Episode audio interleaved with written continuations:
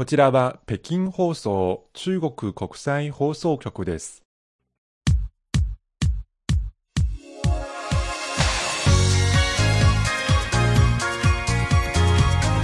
皆さんこんばんは。ハイウェイ北京火曜日ご案内の大正円です。こんばんは、西宝です。6月29日、今日火曜日ですが、まもなく中国共産党の創立から100周年の日を迎えます。はい今日の朝、北京にある人民大会堂で大きな式典が行われました。これは中国共産党にしては初めて行われた、日本で言うと叙勲ですが、うん、七一勲章の初めての授与式が行われました。はい、この七一勲章は党と人民のために優れた貢献をして貴重な精神的財産を作り出した共産党員を表彰するためのものです。はい初となる今回の受賞者29人には戦争の時代に祖国のために命を落とし平和な時代を迎えても富や名声を求めることのなかった功労者それから貧困地域に根ざして40年以上にわたって教育に力を尽くした山間部の女性校長そして高齢になってもなお中国とアフリカの協力を深めるために力を注いだ初の中国政府アフリカ事務特別代表などが選ばれています。はい、まあ、本当に29名の方それぞれ大変尊敬されるべき方で、はい、あの印象としては全般的にどなたもとても地道にコツコツと、まあ、自分の職場を守り抜いて頑張り続けているそういう人たちへの表彰、まあ、もちろん優れた功績も上げている方たちですが、はい、やはり、まあ、こういう時期にこういう勲章をやるのが非常に意味深いものだと私一国民としてすごくそういうふうに感じています。はい。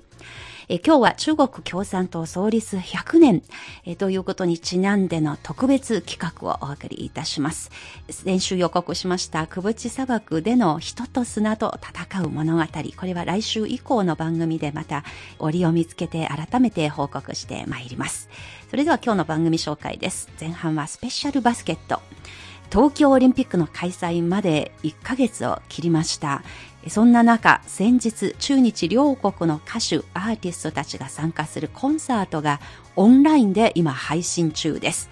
そのオンラインコンサートの中から、えー、主催者による松山バレエ団の森下陽子さん、清水哲太郎さんのインタビューを抜粋してお届けします。そして後半は CRI インタビュー。今回は、えー、中国共産党の創立100年にちなんで、東日本国際大学客員教授の西園寺和照さんに伺ったお話をお届けします。どうぞ今日も最後までお聞きいただければと思います。ハイウェイ北京です。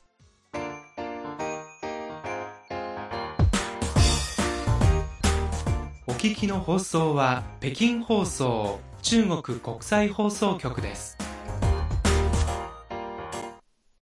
ハイウェイ北京中国情報ラジオ火曜日のご案内は私、大正円と。西宝です。ここからはスペシャルバスケットのコーナーです。え今日は先日日本在住の中国人歌人アーティスト、そして日本のアーティストたちが共演し、主として日本や中国のインターネットで配信するコンサート、チェーンアップオリンピックの夜日中友好歌謡祭という企画をご紹介いたします。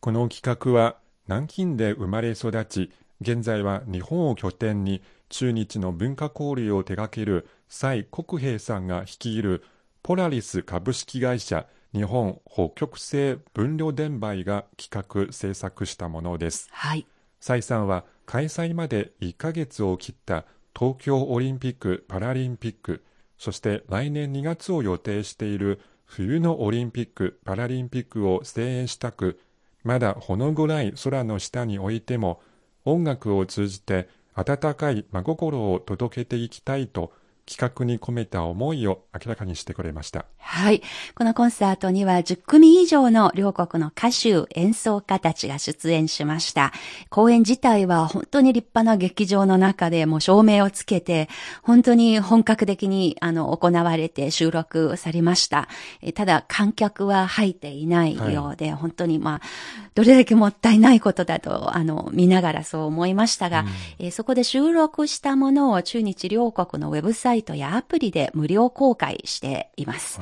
まあ、このラジオをお聞きの皆さんの中にももしご興味のある方がいらっしゃれば、ぜひ YouTube でキーワードを入力して検索していただければと思います。日中友好歌謡祭。歌謡祭りですね。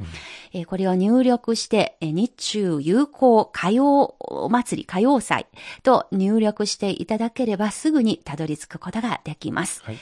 今日はここからですね、このコンサートの一部である松山バレエ団の団長、プリマバレリーナである森下陽子さん、そして松山バレエ団、松山バレエ学校総代表で演出振付家、舞踊家でもある清水哲太郎さんのインタビューを抜粋してご紹介いたします。はい。森下陽子さんについて、日本の皆さんもきっと詳しいと思いますが、はい。日本で初めて国際的に活躍したプリマと評された方です。1948年生まれ、今年73歳ですが、まだ現役で踊っています。はい。5月24日から読売新聞長官時代の証言者で踊り続けて70年と題して連載をしている最中です。はい。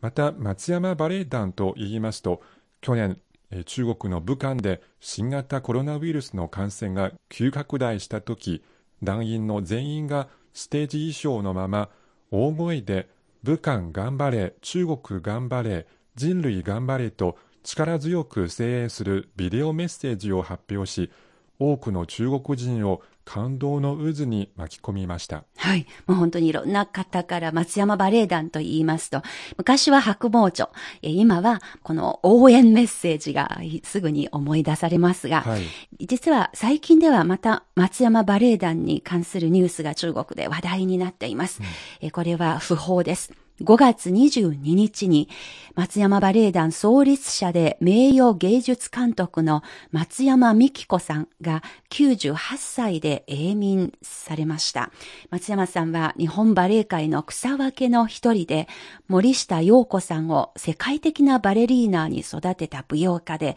振付家の方でもあります。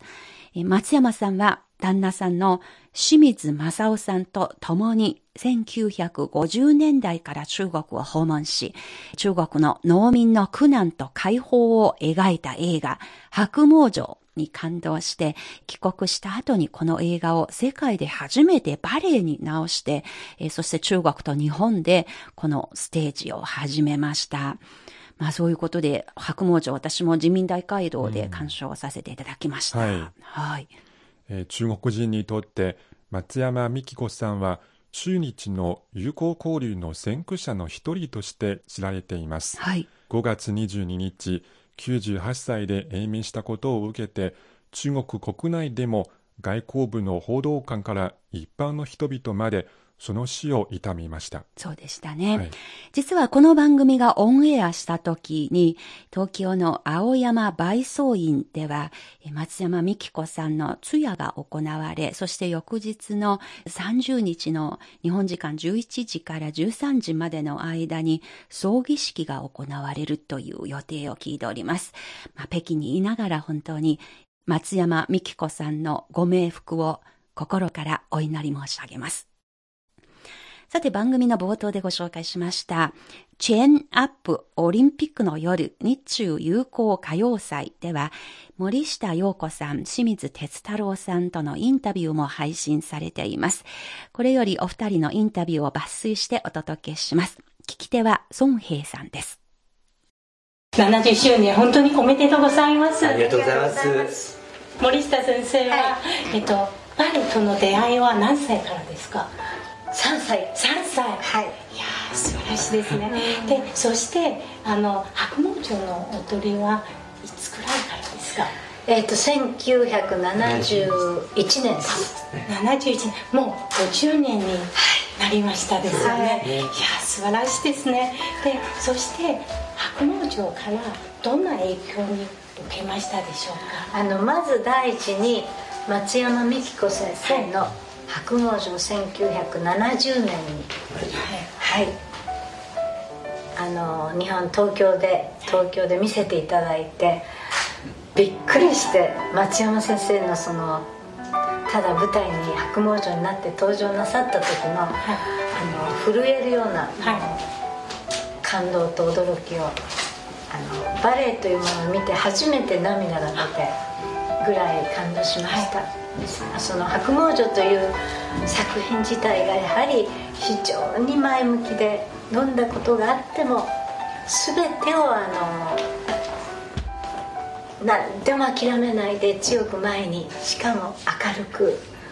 どんな時でも必ず自分は自分たちはあの強く前勇気を持ってね進んでい。くんだとい。うそうい。う強さを松山美紀子先生の舞台に登場なさった時にすごいかんあのそれを感じてで素晴らしいと思いましそうなんですか、はい。えーそして松山バレエ団は今までどうやって、えー、と日中友好を芸術を通して日中友好をあの促進してきましたか？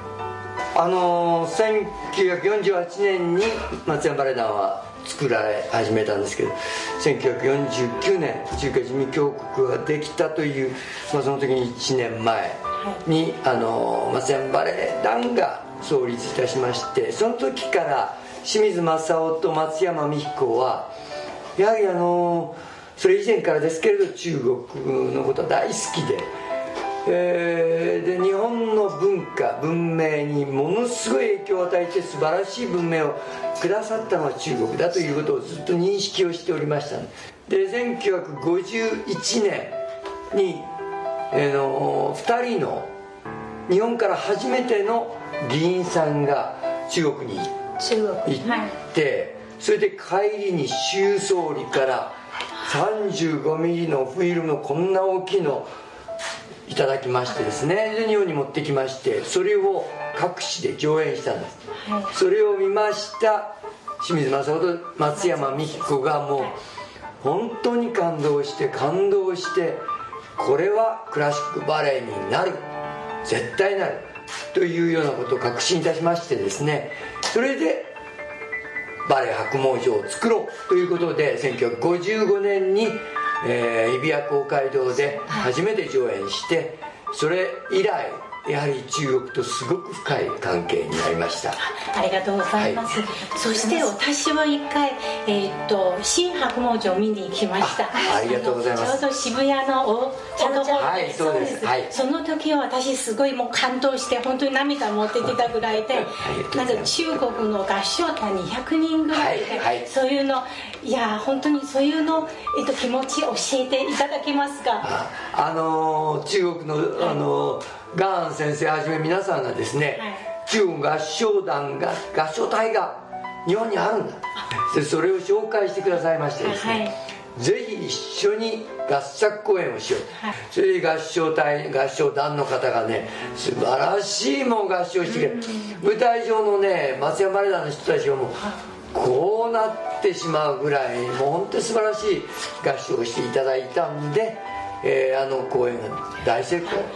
美智子皇后陛下ね見にそう来てくださいまして。本当にびっくりしました私。そうですね。あでそう本当にあの本上皇后様。そうです。今上皇后様ですけれど、ね。あのすごいあの逸話があるんですけれど清水正夫と松山美紀子があの皇居に呼ばれた時にですね、美智子皇后が清水正夫のとこに一番最初に。行ってですね。それで白毛城を作ってくださって本当にありがとうって。作ってくださってありがとうってね、言ってくださったもう驚き驚き。私たちがね天皇家からね白毛城を作ってくださってありがとうなんて言葉をいただけるなんて思っていないしねもうすごいことでした。そして先だって合唱団と一緒に公演した時に見に来てくださいました、はい、してください。ありがとうございますスペシャルバスケット。今、インターネットで配信中の東京オリンピック・パラリンピックを声援する中日両国のアーティストたちによるコンサートの情報、そしてコンサートの一環として配信された松山バレエ団の森下陽子さん、清水哲太郎さんのインタビューの抜粋をお届けしました。スペシャルバスケットでした。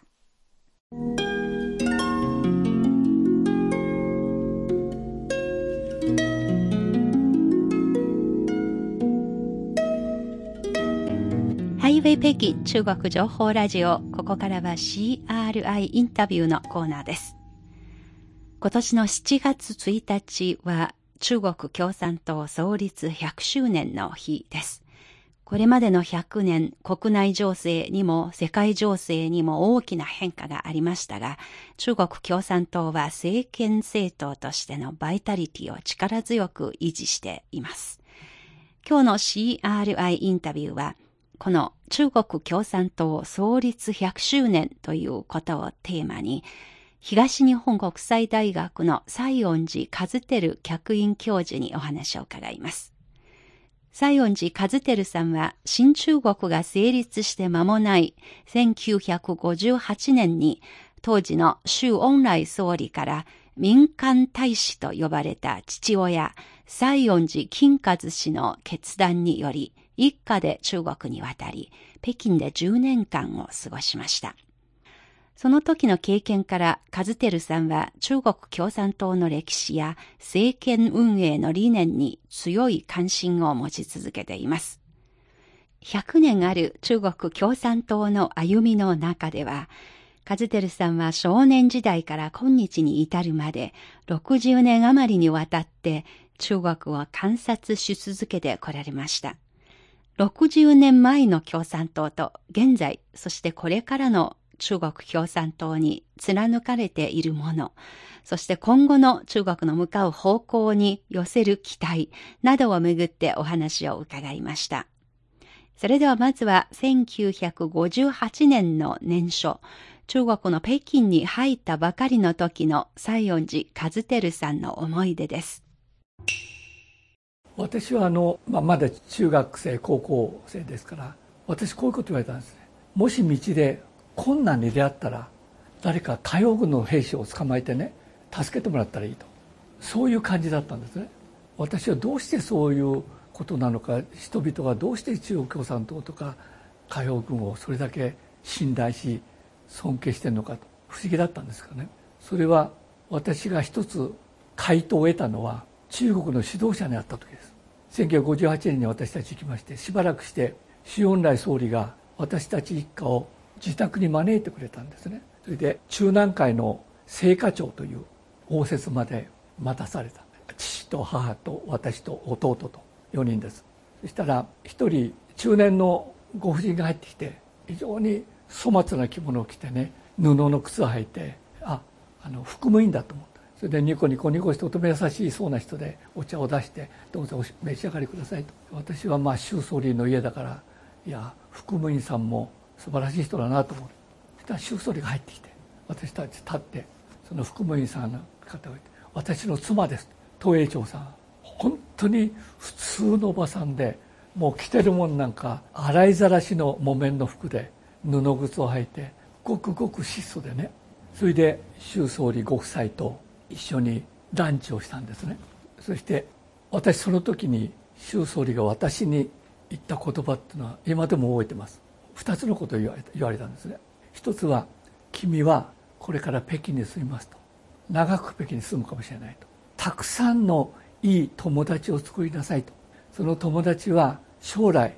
君のとても素晴らしい財産になる。同時にその友達は日本と中国の財産になる。こう言われた。これが一つ。もう一つはですね君はねこれから北京に住んでいろんなものを見ると。中国にはいいものもあるし悪いものもあると。進んでるものもあるし遅れてるものもあると。欠点もたくさんあると。もし悪いものを見たら欠点を見たらまずいなと思ったら友達にいなさいと。それから学校の先生にいなさいと。解決できなかったら学校の校長にいなさいと。それでも解決できなかったら私のところ電話くださいと。あれだけの国家指導者の偉い方がものすごく謙虚なんですよ。それでこう言ったんですね。私たちはこれから努力して発展して進歩しなきゃいけない。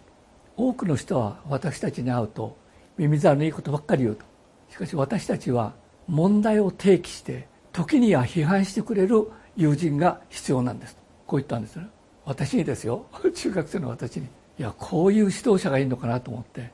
だから中国共産党の幹部とか指導者は大体こういう人が多いんだ。だから人々に信頼される敬愛される。私一つ納得しましたね。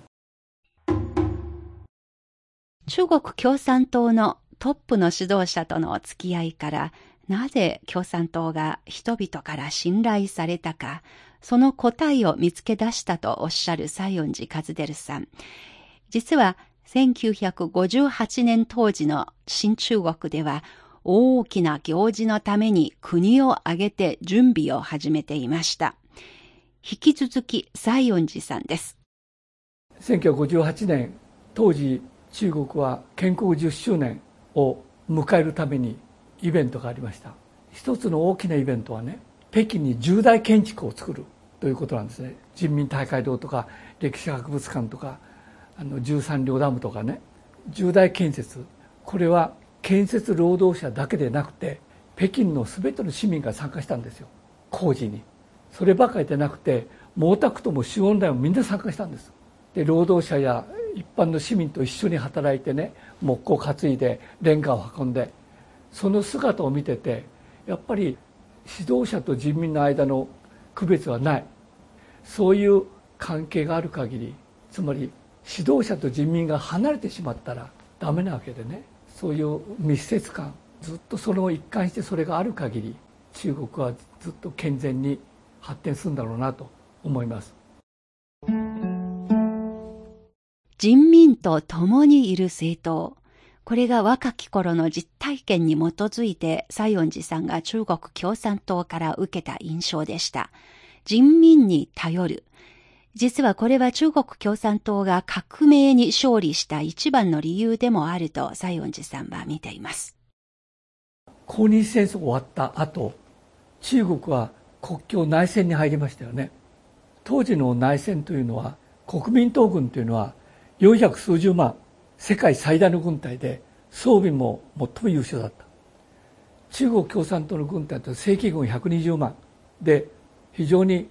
装備も貧しいものだったです。で当時の国際社会の中ではねこの2つが戦ったらもう勝敗は目に見えてると。もう半年もしないうちに決着がつくと言われたんですね。ところが全く逆の現象が起こった。つまり120万の装備の乏しい軍隊が430万の世界最大最優秀の軍隊を打ち破った。それはどうしてかっていうと国際社会の多くの人たちは軍隊の数とか装備の優秀さだけしか見なかった。人民大衆の気持ちというのを見なかったですね。で中国共産党の軍隊は装備は貧しいかもしれないけども数は少ないかもしれないけどもやっぱり人民大衆という海の中で泳ぎ回る魚ですよ。自由に泳ぎ回る。当時の国民党軍隊は中国共産党の軍隊を敵にするだけではなくて人民大衆を敵にしたわけです。だから勝敗は国際社会が考えた逆のことが起こった。それだけもう革命の時代から共産党と人民大衆の関係というのは水と魚だとそれがずっと建国も続いているというふうに思います1949年に新中国が成立し、中国共産党が初めて政権政党の座につきました。あれから70年余りの月日が流れました。紆余曲折の道のりでしたが、中国共産党の歩みを西園寺さんが実にわかりやすく総括して解説してくれました。これは私の個人的な見解ですけども、建国前というのは中国は侵略者を打ち破って国の独立と人民の解放を求めて新しい中国を作るというそれが任務ですよね主なところが建国後はまず当時はもう冷戦の最中ですからまあ、アメリカを中心とする西側諸国の中国は封じ込めにあってる。政治経済軍事の封じ込めにあって圧力を受けてる。この圧力から中国が独立を守って革命の成果を守る。これが一つの任務。そしてと同時に非常に疲弊した立ち遅れた中国の経済を復興させると。この2つの任務があったと思うんですね。つまり何がその時々その時代の主な任務なのか主な矛盾なのかというものをしっかり掴んでそれに対して立ち向かっていくというのがおそらく中国共産党だと思うんです。そういうことを立派にやってきた。それから私はあのこれも試験ですけど中国共産党の素晴らしいところはマルクス主義というものを中国共産党っていうのは決して協情的には受け継がない。だから中国革命の中である時期にはロシア革命に真似して都市の放棄をやった。全部失敗してますね。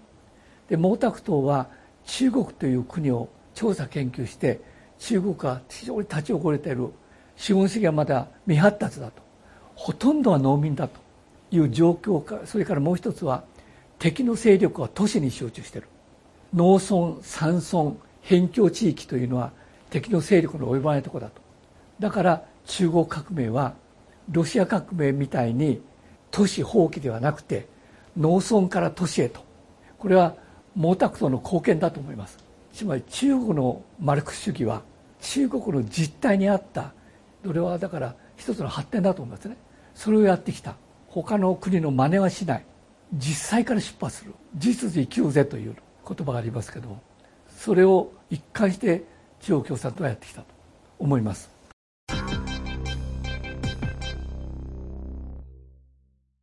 CRI インタビュー中国共産党創立100周年にちなんで東日本国際大学の西園寺和照客員教授にお話を伺っています。マルクス主義政党の中国共産党は、ロシアとそっくりの道を歩むのではなく、マルクス主義の理論を自国の実情に当てはめて行動した点を西園寺さんが高く評価しました。ところで新中国が発足して間もなくして世界で冷戦が始まりました。そんな中、中国は実は東西二つの陣営からプレッシャーを浴びる時間が長く続きました。そうした国際情勢の中で現状を打開する道を模索し続けていた中国共産党の取り組みについて、西園寺さんは次のように評価しました。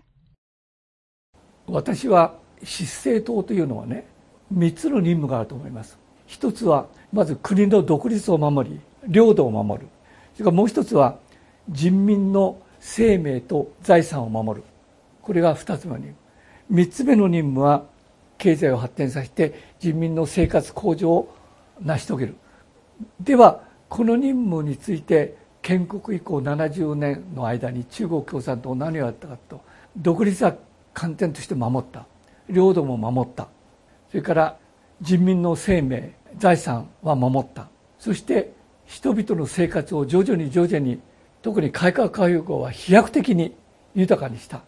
全部守りましたこれ。これがだから基本的な中国共産党の国家や人民に対する貢献ですよ。だから戦後特に冷戦の崩壊に伴って多くの社会主義は崩壊した。しかし中国社会主義が生き残ったということだと思います。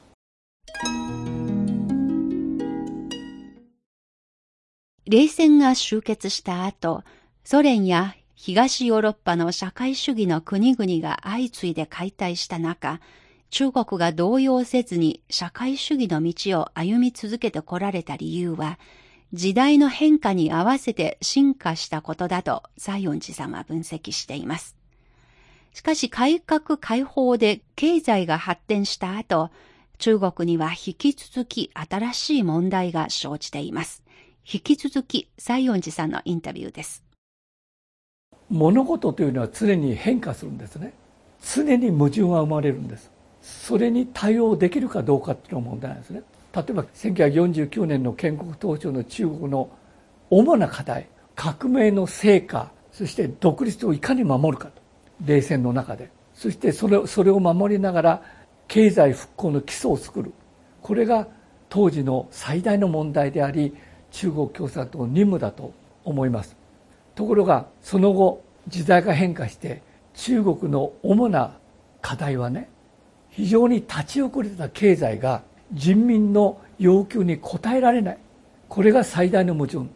だとおそらく中国共産党は考えて。だから1970年代に中国は日本と国交正常化しアメリカと国交正常化し世界の多くの国々が中国を承認し国連にも復帰したと。この国際環境は中国にとってとても有利なんですね。この有利な国際環境を利用して中国を打ち出したのは改革開放ですよ。そして経済を発展させる。これが非常にうまくいった。で中国はものすごく発展した。世界でもね驚異的と言われるほど大きな発展をした。で人々は豊かになった。しかし物事というのは必ず2面あるんです。振り返ってみると中国の輝かしい成果はもちろん否定できない。しかしそこには副作用というものがつまり問題が生まれた。それは何かというと経済の発展とバランスの矛盾。例えば分配のバランス。沿海ベルト自体と農村内陸部分のバランス。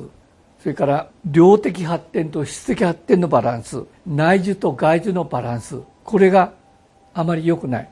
これからもっと中国が発展するためにはスピードとかね量的発展と同時にバランス的発展を考えなきゃいけないということに中国共産党は気づいたわけですよ。それで打ち出してきた方針というのは科学的発展観というつまりスピード第一量第一だけではなくてバランスの取れた持続的安定的な発展をしなきゃいけないというふうに考えた。これはものすごい進歩だと思うんですね。しかしそれだけで終わらないわけです。もう一つ副産物が出てきた。それに中国共産党は気づいた。それは政治と経済の癒着による腐敗という問題です。これは特に習近平指導部がものすごく重視したわけですよ。というのはどうして重視したかというとこれ私の理解では中国という国あるいは中国共産という政党は外からの攻撃外からの圧力ではなかなか崩れない。一番怖いのは中からの崩壊です。それでおそらく習近指導部はものすごく危機感を持ってこれに手をつけた。反腐敗闘争です。徹底的に反腐敗闘争。こういうふうに中国共産党は常にその時代時代の主要矛盾というものを理解してそれに対して対応する。だから中国は共産党は依然として存在し力強く生き残ってですね。で中国の人民を指導していく。でおそらくこのままいくとあと10年20年経つと中国はもっと発展して中心国になる。そして先進国の入り口に立つと思うんです。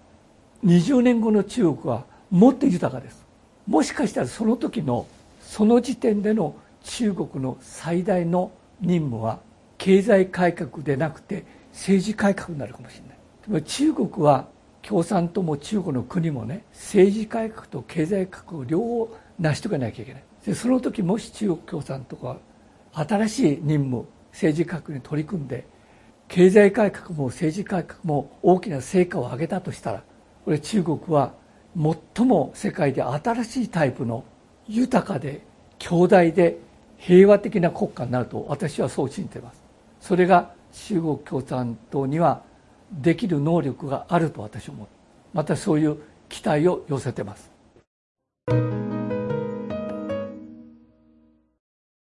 西園寺和輝さんのインタビューをお聞きいただいています。物事は常に変化している。その時代時代の課題を的確に見つけ出してしっかり対応できたからこそ中国共産党は今日まで生き延びることができた。その姿勢は今後もきっと貫かれていき、中国が引き続き未完成の改革を成し遂げる方向へと向かうだろう。と、西園寺さんは中国共産党のぶれない姿勢に期待を寄せました。ところで中国は新しいタイプの強国になるとおっしゃいましたが、それは具体的に何を指すのか、引き続き西園寺和輝さんです。中国はこれからもいろいろ困難、紆余曲折はあるかもしれないけど、必ず豊かな強国になると思います。考えてみれば人類の歴史の中で強国と言われる国はたくさん出てきました。例えば古くはローマ帝国からずっと近代現代にねフランスもイギリスもドイツもイタリアもそうです。ソ連もアメリカもそうですね。日本もそうです。いろんなタイプの強国がこれまでの人類の歴史の中で現れた。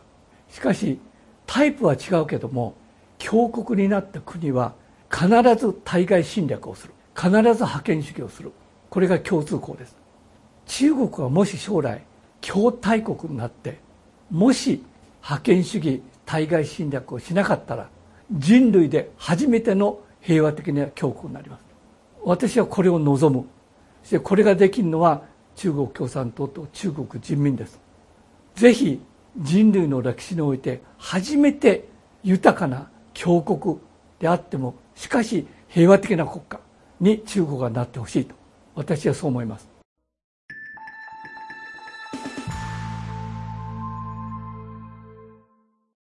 平和的な発展。その平和的な発展を通して達成する中国の将来像。それこそ中国共産党が求めるべき大国ですと、中国ウォッチャーの西園寺和輝さんはそう話しました。私たちはそうした国づくりをしている最中の中国を生きる人間として、もう国民一人一人の心からの声も、まさにこの平和的な発展、そして世界各国と手を携えながら、共に平和的に交流し、お互いに良い意味での競争関係にありながらも、共に進歩できる世界づくり、それを目指すのが一番の声だと私たちも思っています。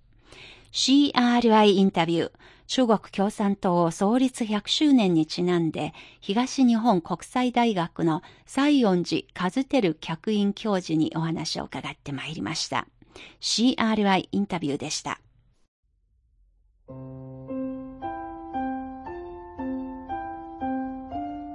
ハイウェイ北京お楽しみいただけているでしょうか？